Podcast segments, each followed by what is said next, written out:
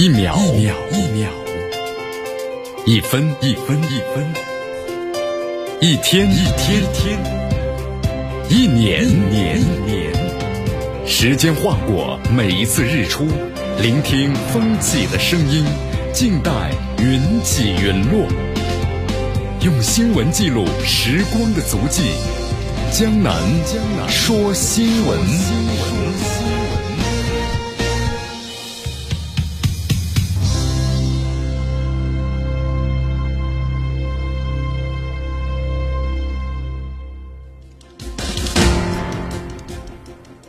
这里是江南为大家所带来的江南说新闻，继续锁定 FM 九十点七绵阳广播电视台新闻广播。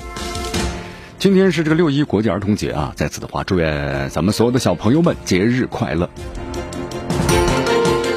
我们来关注一下今天的天气情况。今天的下雨了，最低温度二十一度，最高温度呢三十一度。昨天呢非常的闷热啊，所以说呢，很多朋友说这个夏季呢真正的到来了。但今天的话呢，突然又开始。呃，天气呢急剧变化，一下子呢就感觉体表温度有点这个冷，所以说希望大家呢注意增减衣服，别着凉感冒了。今天空气指数不错，有五十。今天整体情况呢是小雨。我们来关注一下今天江南说新闻的主要节目内容。首先呢，我们一起进入的是新闻早早报。新闻早早报，早听早知道。普京和拜登呢将在日内瓦洲际酒店的会晤。俄罗斯媒体呢爆料，六月中上旬的酒店所有客房都被预定了。看来得到消息的人还挺多，是吧？美国领导人峰会在即，拜登称啊将就人权问题向普京的进行施压。美国的反导失败，赖上俄罗斯的间谍船，又窃听盟友。美国被忘了在斯诺登事件之后啊继续监听默克尔。今天的今日话题呢，将能和咱们收音机前的听众朋友们，那么将一起呢聊一聊的是，普京拜登要见第一面了，那么最好的结果和最糟的可能。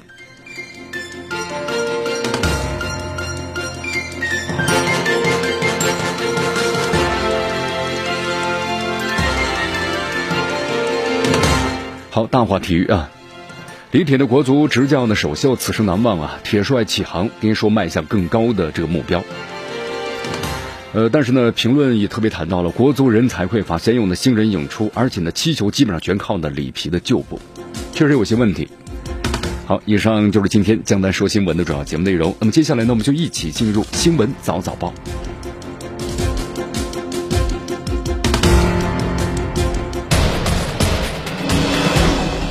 时政要闻，大事汇集，一样的新闻，不一样的观点。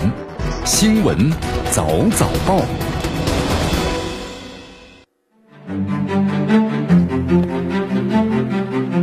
新闻早早报，早听早知道。一下时间呢，欢迎大家继续锁定和关注江南为大家所带来的绵阳广播电视台 FM 九十点七新闻广播。我们首先先来关注一下啊，我们说俄罗斯这个总统网站的二十五号就发布了个消息嘛，就是。俄总统普京呢和美国总统拜登啊将于六月十六号在瑞士呢举行这个会晤。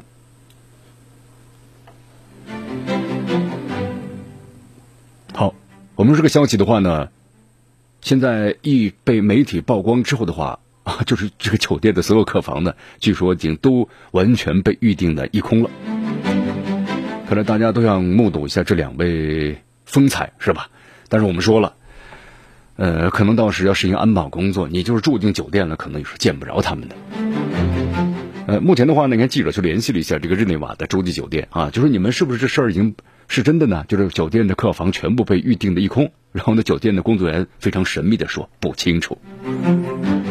呃，那么另外呢，该酒店呢就是被确定为拜登和普京啊就是会谈的地点，也没得到任何一方的官方的证实。俄罗斯卫星网称啊，该酒店目前呢还没有迹象呢，就说正在做这个大型峰会的准备工作。那这媒体从哪得来消息？这消息到底是真还是假呢？好，目前的话呢不得而知啊。反正这个日内瓦对吧？瑞士日内瓦的洲际酒店倒是呢确实红火起来了，像成了一个网红打卡地一样。你看，在此之前呢，瑞士的媒体是这么报道的，说这个酒店呢，它之前的话确实接待过很多的这个。国家领导人的，你看，一九八五年的时候，当时这个美国总统是，呃，里根，里根和这个前苏联领导人就是戈尔巴乔夫，就在这个日内瓦的洲际酒店呢双方呢也会晤过。在零九年的时候呢，当时是美国国务卿就是希拉里·克林顿和俄罗斯外长的谢尔盖，啊，双方你在这个酒店呢进行过会谈。所以说这个酒店的话呢，我们说了，好像一般就是国家和国家之间领导人呢，在这个第三方都选择这个瑞士的日内瓦洲际酒店呢进行这个见面和会晤。好，那么这次的话呢，我们说普京总统和这个俄罗和这个拜登总统的话，那是不是六月十六号在瑞士的日内瓦会晤呢？我想这个消息传的有鼻子有眼的话，一般就是真的，对不对？你不可能是突然一下子一一个一个一个一个一个消息无风不起浪啊。那么双方的话到现在为止的话也没有这个否认啊。这个美国白宫后来也说了嘛，就说美国寻求在美国和俄罗斯关系中恢复呢可以预见的稳定性，那么就双方必须要。见见面，然后呢，就一系列的问题进行会晤了。也就是现在呀，这美国和俄罗斯，我们说他们的这领导人的会晤呢，是迫在眉睫，是形势呢所需的。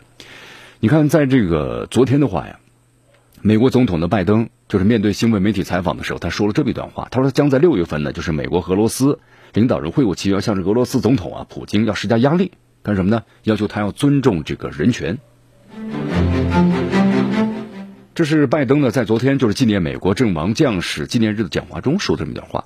他说：“过两周啊，我就要和这个普京总统见面了，在日内瓦。你看，日内瓦的洲际酒店虽然没说在洲际酒店啊，但是日内瓦这个消息没错了。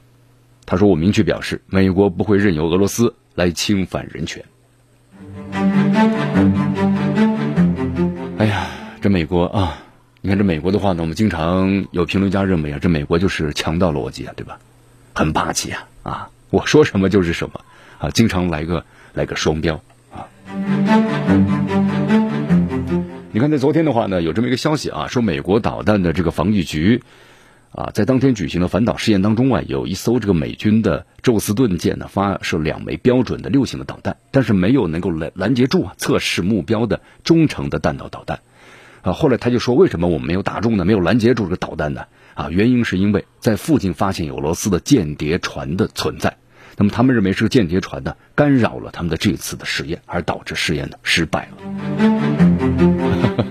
好，反正这个美国的话呢，总是把这个俄罗斯要拉上啊，要垫垫背，对吧？不管怎么样，只要我做错的事儿或者没有做成功的，那都是你这个俄罗斯给我造成的。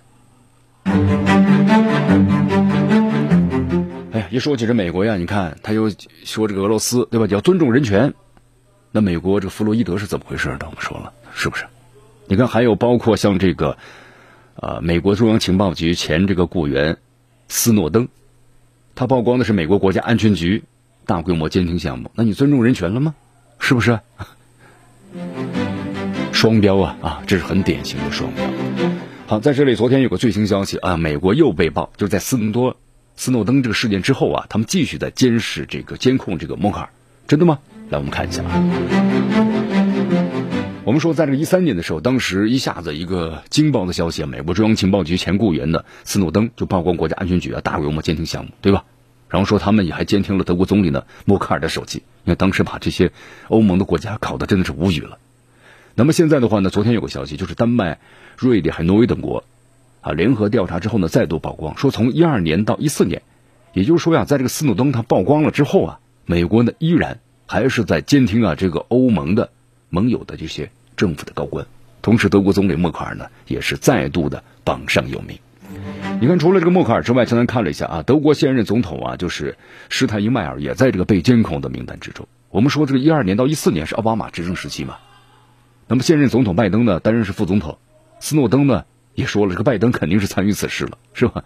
你看这次联合调查之后啊，呃，丹麦的广播电台就报道说，丹麦国防这个情报局呢，曾经在二零一五年对丹麦啊和就是美国的中央情报局那么合作进行内部的一个调查。这么一调查的话，就发现呢，就是美国中央情报局的话呢，通过丹麦的通讯设施在窃听啊，就是有挪威的、还有瑞典的、法国的和德国的高官，那么包括对象呢，就是我们说的有迈克尔。还有德国时任的外长，现在的总统，啊，施泰因迈尔，还有德国的前反对派的领袖施泰呢，因这个布鲁克，啊，就是知情人士没有透露其他国家及高官的这个名字。那么这告诉大家什么呢？就是说，在这个斯诺登啊爆出美国的大规模监听这个项目之后呢，美国并没有停止对盟友的监控。对吧？你这美国那尊重人权吗？我们想问一下。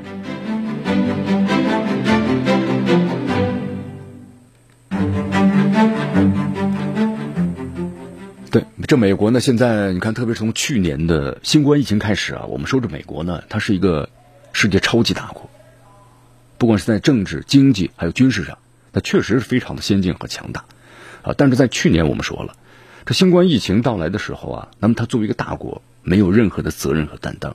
那么在这新冠疫情全球肆虐的时候呢，那么在美国当时个时任总统特朗普，他是淡化这个新冠疫情，你看不仅对美国的经济。那更是对这个人们的生命产生了巨大的威胁，造成这个美国呢，我们说了，连新冠疫情的感染率全球第一，啊，死亡率呢全球第一，对吧？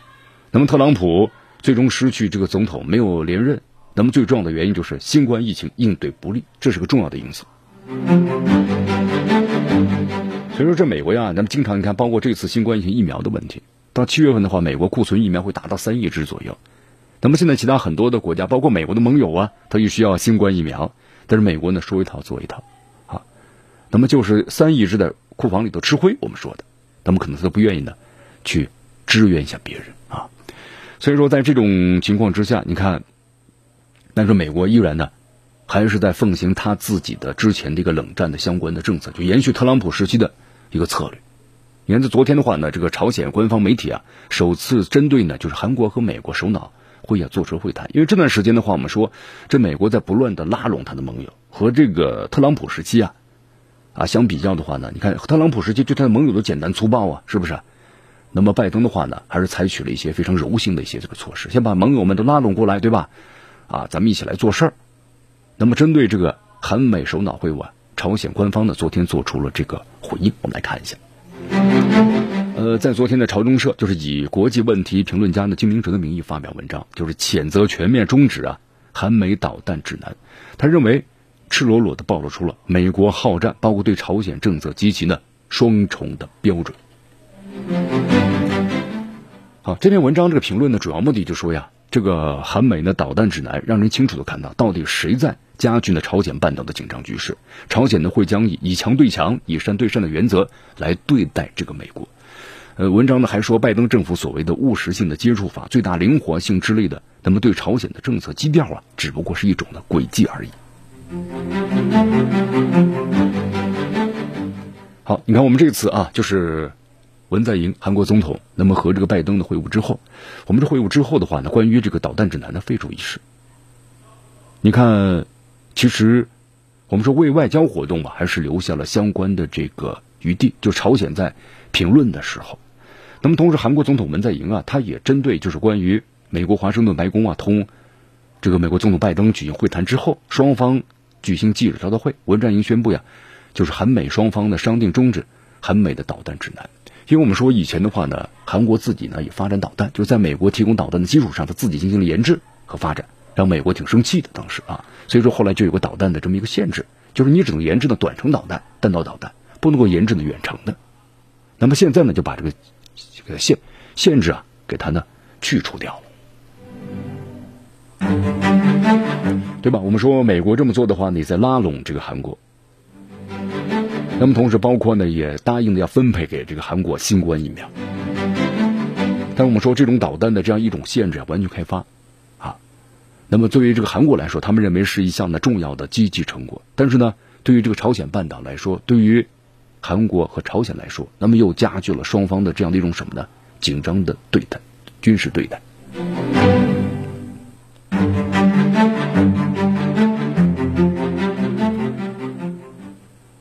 这里是江南的为大家所带来的新闻早早报，新闻早早报早听早知道，据锁定 FM 九十点七秒广播电视台新闻广播，继续的关注我们的节目。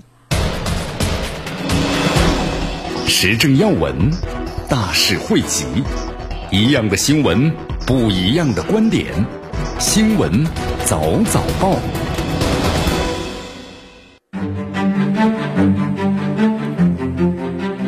续回到江南呢为大家所带来的新闻早早报。新闻早早报，早听早知道啊！我们继续关注我们的下一个消息。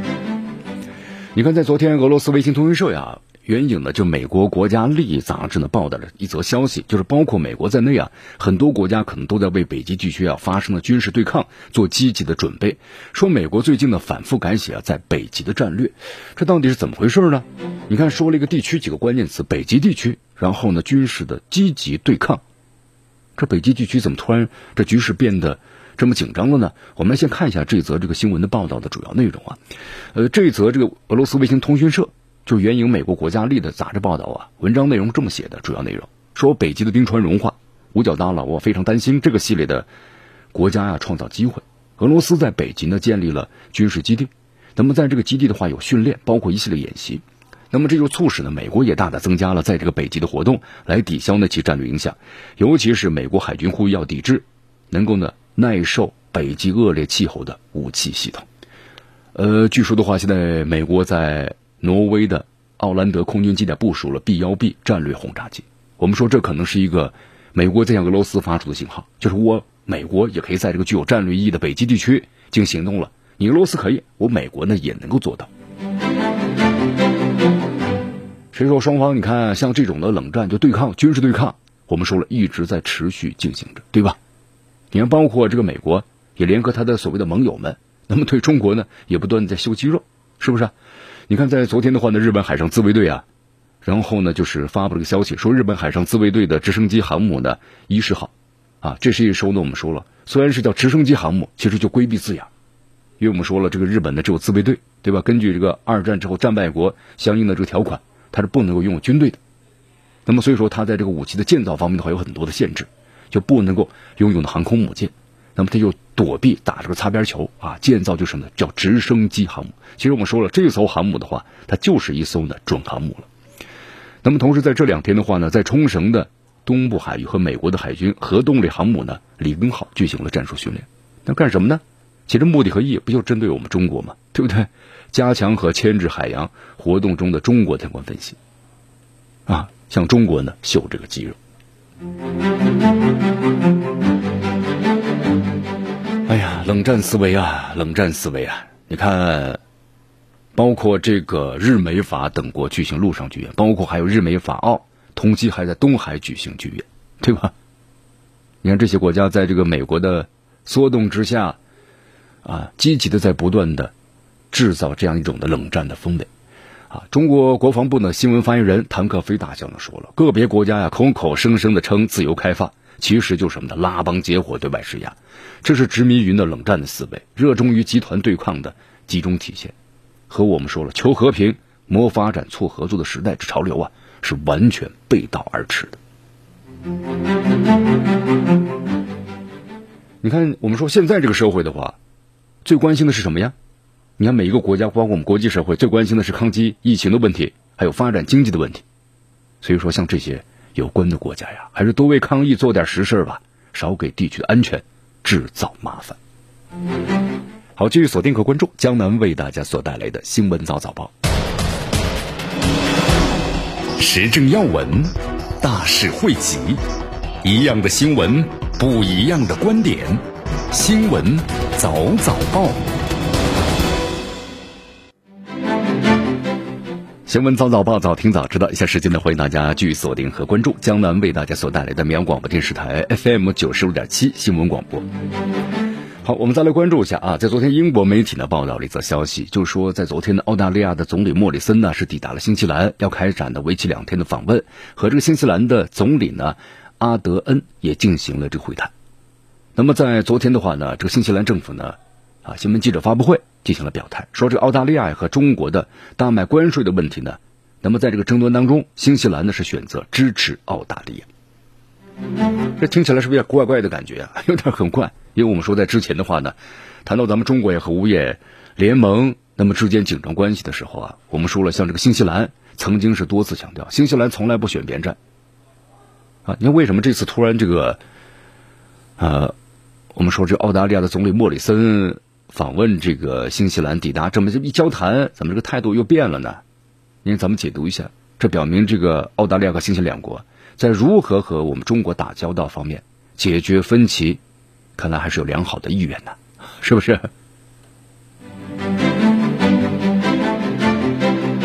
好，这话怎么理解呢？听起来有点怪，就说想要解决和中国的问题，那么怎么来解决？那么期望是美好的，是不是？啊，就像人生三问一样，对吧？你是谁？从哪儿来？要干什么？是不是？好，其实这个新冠疫情爆发以来，我们说像这个莫里森和阿德恩呐，时隔了十五个月啊，第一次会面。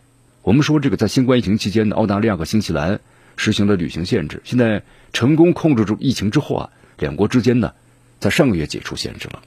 你江南看了一些英国媒体的报道，就是英国媒体说，澳大利亚和新西兰呢，就两个国家呀，在对中国，因为是他们最大的贸易伙伴啊，问题上有分歧，那么可能会在这次会谈中啊构成挑战。因为我们说最近几来几个月吧，我们就经常会谈到澳大利亚，因为澳大利亚呢完全在正常依附于这美国，美国怎么说他又怎么去做，对吧？就像美国的一个打手一样，啊，不断的抹黑和挑衅于中国。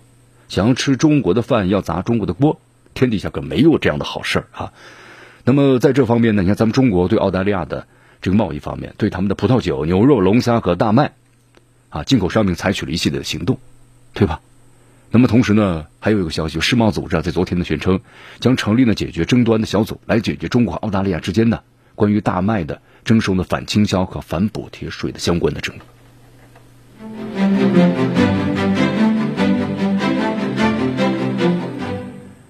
好，江南看了一下新西兰媒体的报道啊，新西兰媒体的报道说呢，新西兰作为第三方参与这场争端，因为他提出了对多边贸易体系有效运作的重要意义的系统性的问题。那么新西兰呢，没有被要求作为第三方，但是从一九九五年以来，新西兰参与六十多起的世界贸易争端案。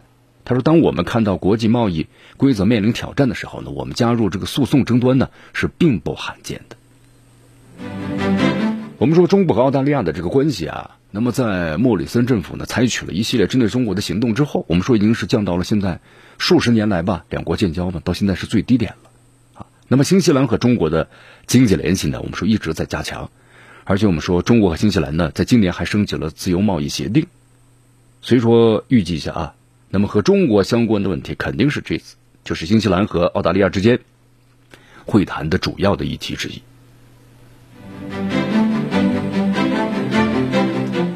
你看这次新西兰表态要支持澳大利亚，但是呢，江南看了一下澳大利亚的媒体啊，没有给这个 新西兰面子啊？为什么呢？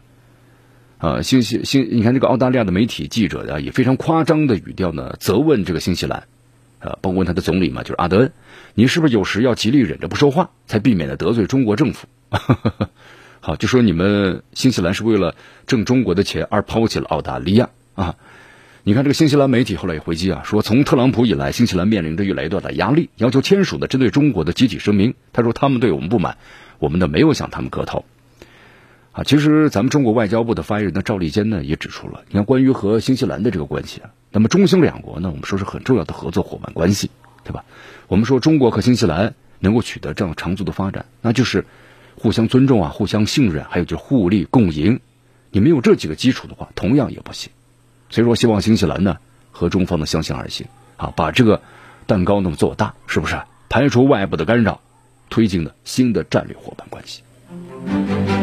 好，继续锁定和关注江南为大家所带来的新闻早早报，时政要闻，大事汇集，一样的新闻，不一样的观点，新闻早早报。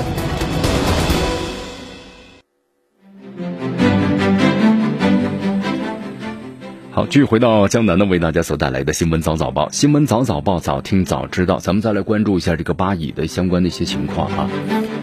呃，巴勒斯坦和以色列之间呢，我们说在二十一号，五月二十一号的时候啊，就是签署了这个停火的协议啊。到现在为止的话，我们说了小摩擦还是有的。你看，包括这巴勒斯坦民众在举行示威游行，那么和这个以色列的军警之间呢，不断发生这个小规模的一些冲突啊。那么同时，我们说现在这个。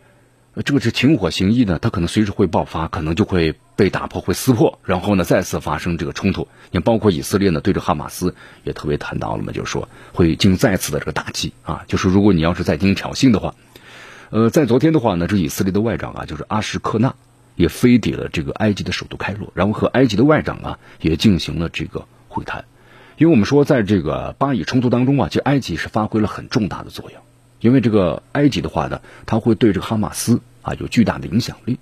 因为我们说加沙地带的唯一的它这个供给线呢，就有一个边境的出入口，就是和这个埃及啊接壤的。那这是唯一的一个出入口，也就是说，加沙地带的所有的生活物资，那么都是由这个埃及所进行这个交往和运出的。所以说，埃及的话呢，对哈马斯是有巨大的这个影响力，包括呢话语权的。所以说，在每次巴以冲突啊，特别是哈马斯冲突之后，那么这个埃及最后呢，都是充当这个调停人的。好，这个巴以冲突啊，我们说这次你看以色列的这个外长呢，就是阿什克纳，对吧？飞抵这个埃及，那么双方是肯定加强联系嘛？那么同时也商讨一下，就是怎么长期停火的一些事宜。我们说要解决这个巴以冲突呀，就现在看来的话，确实很难，因为这有很多的历史的一些遗留的问题。好，继续回到江南呢，为大家所带来的新闻早早报，新闻早早报，早听早知道啊。刚才为大家介绍了一下关于这个巴以冲突，那么现在的话呢，以色列这个外长呢也来到了这个埃及，双方呢就这个关于长期停火呀进行了一系列会谈。因为刚才我们介绍一下，为什么会到这个埃及啊？埃及对哈马斯是有巨大影响力，同时在这个地区的话，埃及是具有话语权的。你看，我们说现在的话呢，这个阿什克纳呀，就是以色列的这个外长呢。那么此行的目的，就是还要加强一下这个以色列和埃及的关系。我们说现在在这个美国的斡旋之下呀，你看以色列呢已经和中东不少的国家建立这个外交关系了。就是国和国之间的这种以前的冲突和对撞啊，你看打以前打了那么多次的中东战争，对吧？从以色列一九四八年开始建国，那么当时阿拉伯国家就开始联合的反对他，要把他给啊斩草除根啊。但是呢打了一次、两次、三次，对吧？最后的话，你看发现这个打仗呢是无望的，那最后呢？包括埃及，首先就是和这个以色列的和解了，然后不断的开始发展这个经济了，啊，所以说你看现在的话呢，包括像哈马斯，以现在的国际形势和以前又不太一样了。以前呢，可能还有国家阿拉伯国家不断的支持他，但是现在的话呢，在他们的内部已经是四分五裂了。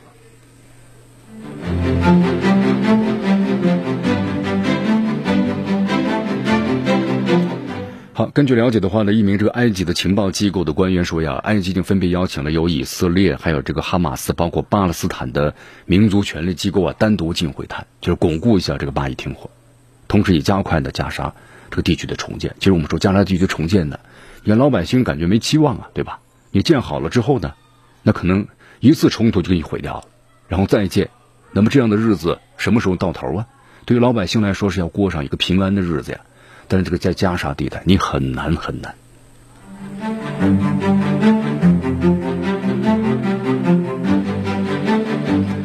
好，目前的话呢，你看双方啊，就是埃及和三方的单独会谈，现在呢可能逐渐就要开始进行了。啊，以色列方面呢也初步的同意了，最终的议程呢还正在议定之中。我们说，尽管呢现在双方呢都在这个和谈，但是啊，可能这个停火协议被撕毁啊，可能发生冲突，也就是可能。分分秒秒钟的这个事情，就双方可能突然又会发生这样的剧烈的冲突。那我们说这次规模冲突呢，已经是七年来最严重的一次了。你看，包括哈马斯在加沙地带的所有的军事据点，包括地下的加工厂，只要是被以色列所知道的，那全部都被这个摧毁了。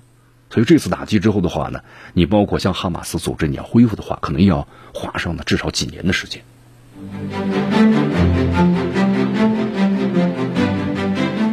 好，当然我们说，在这个以色列内部的话呢，也有一些这问题。你包括在这个巴以冲突之前这次，美国呃这个，你看这个以色列总理内塔尼亚胡对吧，再度遭遇了一个是议会的选举失利，那么同时阻隔失败，失败之后的话，关于他呢还有这个贪污腐败也要遭到这个控诉，所以当时为了转移这个国内矛盾，所以在这一次的冲突当中，他也要获得更多的相关的利啊。当然我们说了，如果要是这次之后的话。那么由这个，因为我们说以色列这个国家，它的党派的非常多，它没有一个特别大的政党，所以它要阻隔的话呢，靠一个政党的人数是绝对不够的啊，都算是个中小这个政党，所以它要呢拉动其他的不少党派啊，不断的阻隔，所以经常会在以色列呢发生这个阻隔失败。呃，在以色列呢，我们说拥有这个未来党的领导人呢叫这个拉皮德，目前在接手这个阻隔了啊。那么如果他要是阻隔成功的话呢，和统一右翼的联盟领导人就是贝内特联手。然后呢，就是轮流来担任这个总理这么个协议。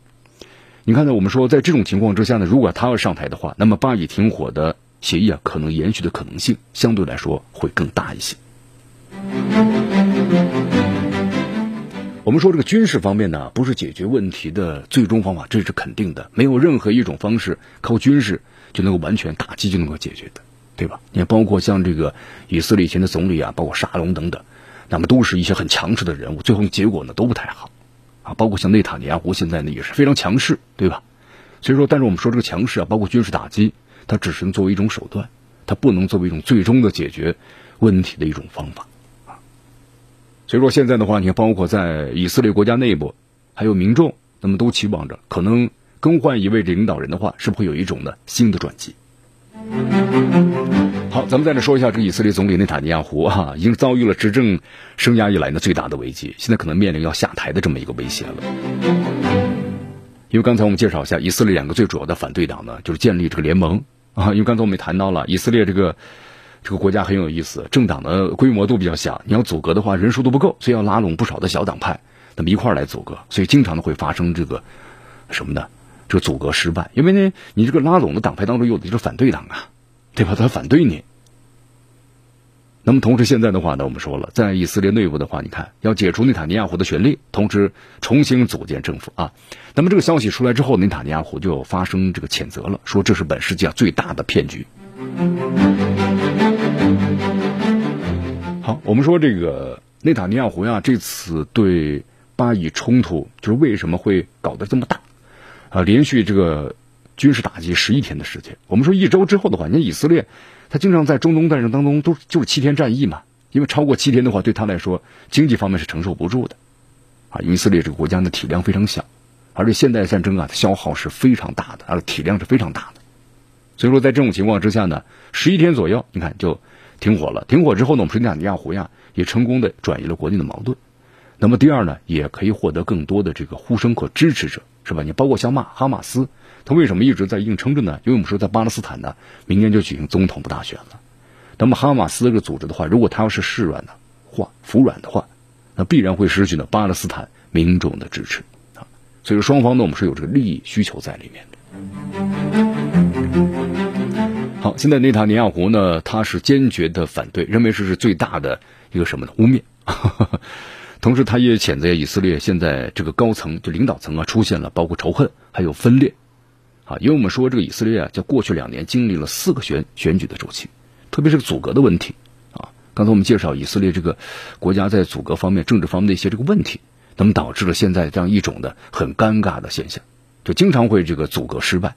然后再解散，解散之后再重新的阻隔再选举，是不是挺麻烦的？那么现在你看以色列媒体，简单看了一下啊，内塔尼亚胡的时代是不是要终结了呢？那么要如果真的要终结了，谁会继任这个以色列总理呢？我们再来看一下最新的报道。好，简单看了一下这个耶路撒冷邮报的报道消息啊，以色列这个统一右翼的联盟领导人，就是名字叫做是呃纳夫塔里贝内特。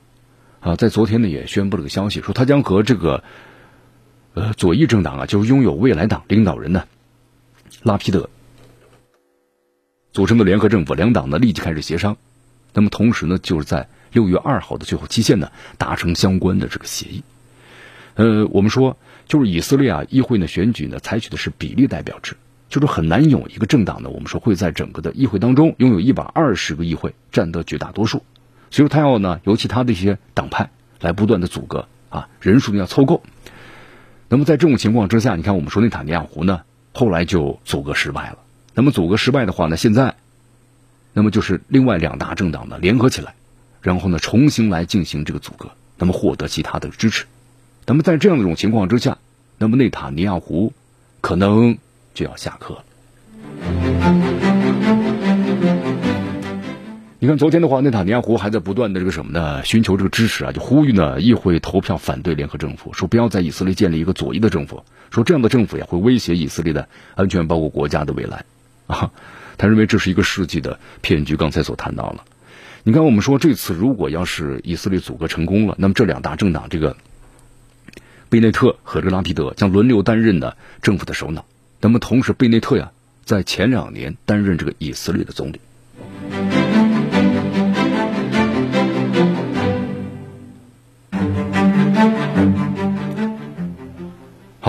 同时，相当看了一下路透社的消息啊，路透社说，现在尽管呢，美国总统拜登对以色列的吞并计划呢不支持，就在这个巴勒斯坦地区，啊。但是呢，贝内特呢所属的右翼势力在以色列呢抬头了。那么对于这个巴勒斯坦来说呀，无疑是巴以和谈呢和这个独立建国期许的一记呢重金。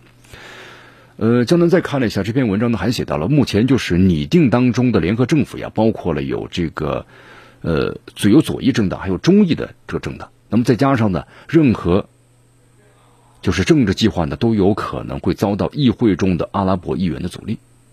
那么同时，这个贝内特呀，就在上周也谈到了，说未来无论这个左中、左翼或者是右翼啊，都需要在意识形态等问题上呢，进行相应的这个妥协。啊，因为在这个以色列的话呢，我们说没有一个政党能够一家独大。